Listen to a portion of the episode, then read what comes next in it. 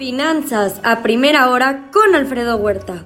Muy buenos días. En tema COVID, más de 537 millones el total de infectados. Ayer sumaron otros 500 mil nuevos casos en el mundo, 127 mil de Estados Unidos y menos de 10 mil en China. Ya son 11.828 millones de dosis aplicadas en el mundo. Estados Unidos mantiene un ritmo diario de vacunación de 240 mil y China de 1.2 millones. Inició el cuarto mes de la guerra de Ucrania, día 90. Rusia sigue generando crisis de alimentos. Los combates se intensifican en Donbass. Bombardeos, bombarderos nucleares chinos y rusos sobrevolaron el mar de Japón mientras Joe Biden visitó este país. Corea del Norte lanzó tres misiles después de el retorno a casa de Joe Biden.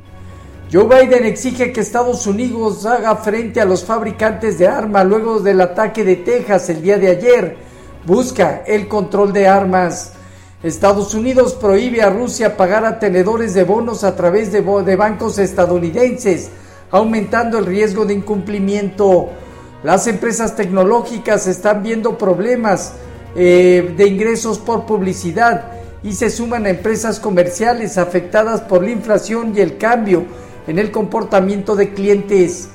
Inversionistas afrontan riesgos sobre crecimiento de la economía, alta inflación, acciones, en este caso de la Fed, y efectos sobre ganancias corporativas. Hoy se conocerán las minutas de la Fed de la última reunión del pasado 4 de mayo. En Asia Pacífico, sesgo positivo.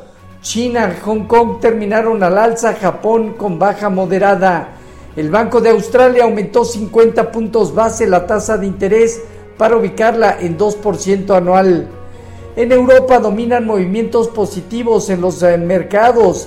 Van desde 0.3% Francia, Alemania hasta 0.8% el IBEX de España, más de medio punto porcentual eh, Italia y el Financial Times de Londres. El PIB al primer trimestre de Alemania se revisó ligeramente al alza al 3.8% anual. El riesgo de una recesión en Reino Unido hace que el Banco de Inglaterra desafíe con, eh, actuar completamente solo contra la inflación. Mañana reunión y decisión de política monetaria del Banco de Rusia que puede volver a bajar la tasa de interés que se ubica actualmente en 14% anual. En divisas hoy, un índice dólar que gana casi 0.5%. El euro operando en 1,066 negativo 0.7%. La libra pierde 0.3% por debajo de 1.25. Hoy en metales el oro en 1852 dólares abajo 0.7%, la plata 1% negativo y el cobre cerca de 1.2% de contracción y en contraparte los precios del petróleo superan los 111 dólares, más del 1% de aumento el WTI. El día de ayer se dieron cierres mixtos al final en las bolsas de Estados Unidos afectadas por el sector de tecnología, comunicación y consumo discrecional. El dólar cayó y la curva de bonos del tesoro se demandó. En la mira empresas que frenarán contrataciones y recorte de presupuestos ante un entorno económico complicado. Venta de casas nuevas registró la mayor caída en el año 9 años al disminuir 16.6% en abril.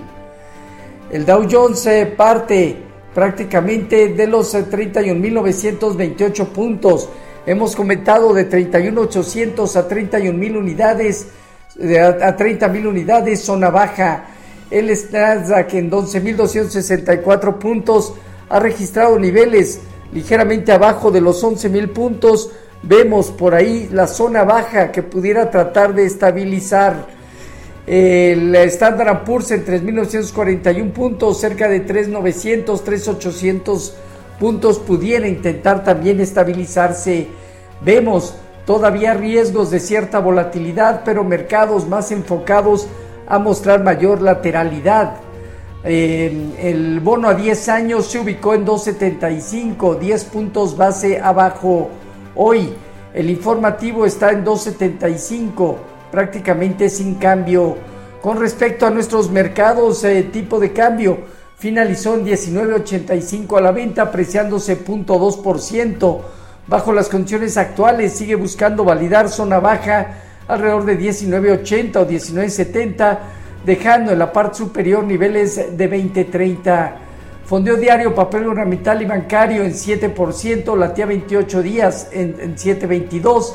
El índice de precios y cotizaciones terminó con marginal baja 0.14% para ubicarse en 51.304 unidades con una operatividad superior al promedio diario. Sigue consolidando 51.800, 53.500 puntos zona superior, 48.400 puntos zona inferior. Tasa riesgo País de México disminuyó a 243 puntos. Citigroup evalúa la compra de Deutsche Bank México cuando esta empresa está, tiene a la venta Banamex. Volaris moverá 140 operaciones del ICM al AIFA y a Toluca a partir de, y de manera gradual a partir del mes de agosto. Aeroméxico y la fusión de, de Televisa y Univisión impulsaron el salto en la inversión extranjera directa al primer trimestre al aumentar 63.7%.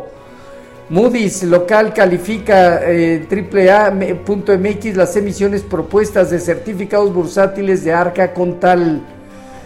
Eh, eh, hoy tenemos el índice hipotecario, bienes durables, inventario de crudo, minutas de la Fed, discurso de Brainard, subgobernadora de la Fed, emisión de notas del Tesoro a cinco años. En México el PIB real al primer trimestre, el IGAE, balanza comercial y la cuenta corriente.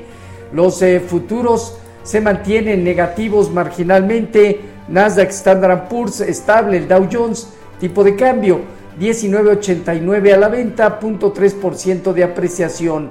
Así, finanzas a primera hora con lo más relevante hasta el momento.